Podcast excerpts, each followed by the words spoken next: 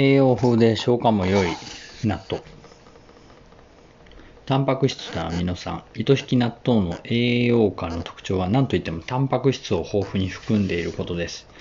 納豆の原料である大豆は畑の牛肉と言われるほどタンパク質を多く含み、さらに納豆菌の分解酵素の働きによってアミノ酸も発酵前の大豆とは比べ物にならないほど増えています。納豆に含まれるアミノ酸の中で一番多いのは旨味成分であるグルタミン酸です。他にもロイシン、アルギニン、アスパラギン酸、リジンなど各種アミノ酸がバランスよく含まれています。ビタミン。納豆にはビタミンも大変多く含まれています。特にビタミン B2 は煮ただけの大豆に比べて約10倍もの量になります。ビタミン B2 は体の成長に必要なビタミンで代謝を活性化して皮膚や、えー、毛髪の再生を促します。他にも納豆にはビタミン B1、ビタミン B6、ビタミン K2 なども多く含まれています。ビタミン B1 は食欲、減退、筋肉痛、神経症などを予防し、ビタミン B6 は体の成長を促進して皮膚炎や口内炎の予防に役立ちます。また、ビタミン K2 は骨にカルシウムを沈着させる働きがあり、あるため骨粗しょう症の予防に効果があります。納豆。ビタミン B2、えー、ミネラル。納豆の原料である大豆には亜鉛、銅、カルシウム、マグネシウム、カリウムなどのミネラルも多く含まれています。そして大豆が納豆になることで、それらの成分がより体に吸収されやすくなります。例えば亜鉛が不足すると味覚障害や免疫力の低下、男性の生殖機能の減退などもなどをもたらします。また、マグネシウムが不足すると、動脈硬化をはじめとする生活習慣病のリスクが高まると言われています。ミネラルとは生命を維持するために必要な無機質の栄養素。ごく微量で生理機能に作用するが体内で合成できないため食品などから摂取する必要がある。ミネラル。納豆から。すごい。消化酵素。納豆は栄養が豊富なだけでなく、食物の消化を助けてくれる働きもあります。納豆かけご飯は噛みにくいので、消化に悪いのではないかと思われがちですが、そのような心配は不要です。なぜなら納豆には納豆菌が作った消化酵素が多く含まれているからです。体内に入った納豆かけご飯は納豆に含まれるでんぷん分解酵素やタンパク質分解酵素の力によって速やかに消化されます。おまけに脂肪分解酵素も含まれているため脂肪分を含むおかずの消化まで助けてくれるのです。すごい。納豆すごい。注目される納豆の健康機能、成長作用。納豆を食べることによって期待できる健康効果として最初に挙げられるのが腸内環境の改善です。納豆菌は酸にも強いため、胃酸によって死滅することなく腸まで到達し、腸内で悪玉菌が繁殖するのを防いでくれます。また、大豆に含まれるオリゴ糖や食物繊維が善玉菌の栄養となって善玉菌の繁殖を助けます。腸内細菌、のバランスが良くなることで免疫力向上などの効果が期待できるほか、納豆の食物繊維は大腸の前動運動を促進するため、便秘の解消や肥満予防にも役立ちます。血栓予防。納豆に含まれる納豆キナーゼという酵素には血栓の主成分であるフィブリンを溶かす効果があることが分かっています。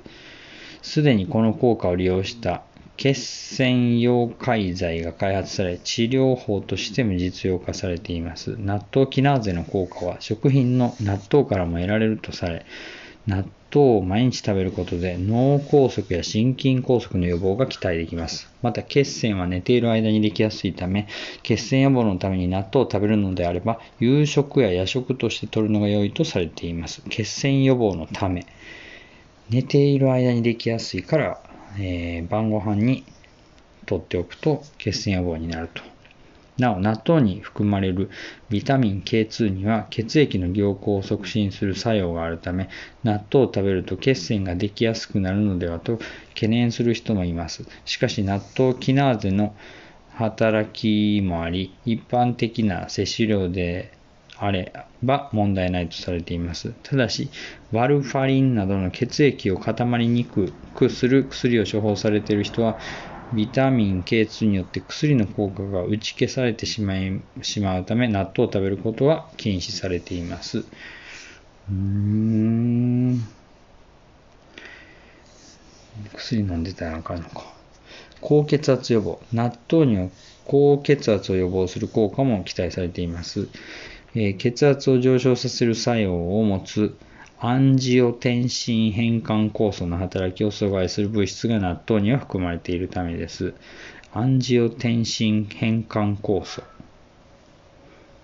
の働きを阻害する物質が納豆に含まれているので、この物質は高い血圧を下げて、平常な状態に戻す働きがあるとして、現在研究が進められています。うん、骨粗鬆症予防。納豆は骨粗鬆症の予防にも効果があるという、あることが分かっています。前述のビタミン K2 のほか、大豆に多く含まれるイソフラボンという成分にも骨を丈夫にする効果があります。大豆のイソフラボンは骨を強くする。なるほど。イソフラボンは大豆製品である豆腐や油揚げなどに含まれていますが、発酵して納豆になることで、より体内に吸収されやすくなります。イソフラボン、大豆に含まれるポリフェノールの一種。女性ホルモンのエストロゲンと似た働きを持つことで知られているイソフラボン。ポリフェノールの一つ。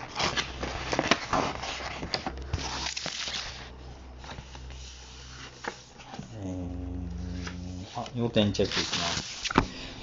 えー、糸引き納豆は奈良時代に中国から伝わった、えー、糸引き納豆は起源がわかりません。だからペケ。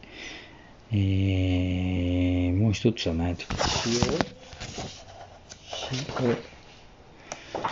えー、と、塩、塩辛納豆ね。塩辛納豆は、え中国から来たと。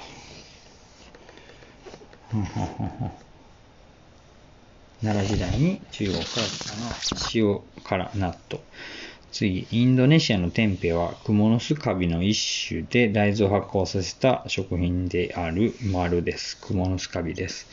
3番目、日本人の主食であるインディカ種の米は炊くと粘り気が出てもちもちした食感になる日本人の主食はインディカ米じゃなくてジャポニカ種。はい。次、江戸時代に納豆は主に納豆汁として食べられていたそうみたいです。次、納豆菌は高温や低温に強いが乾燥した環境下では死滅してしまう。えー、そんなことなくて、納豆菌は最強なんで死なない。どこにいても知らない。6、納豆菌は繁殖スピードが速く、一つの納豆菌が15時間後には10万個にまで増える。へえ。納豆菌そんなん。10万個どころではないと。えー、15時間後には10億個。すごい。で納豆に含まれるビタミン K2 には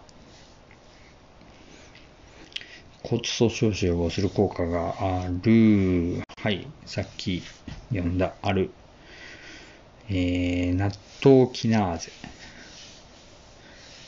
納豆キナーゼには血栓の主成分であるフィブリンを溶かし、血栓を予防する効果がある、ある。納豆キナーゼにはある。はい。以上です。えー、納豆に含まれるビタミン K2 のもう一回。えー、っと、ビタミン K2、これやね。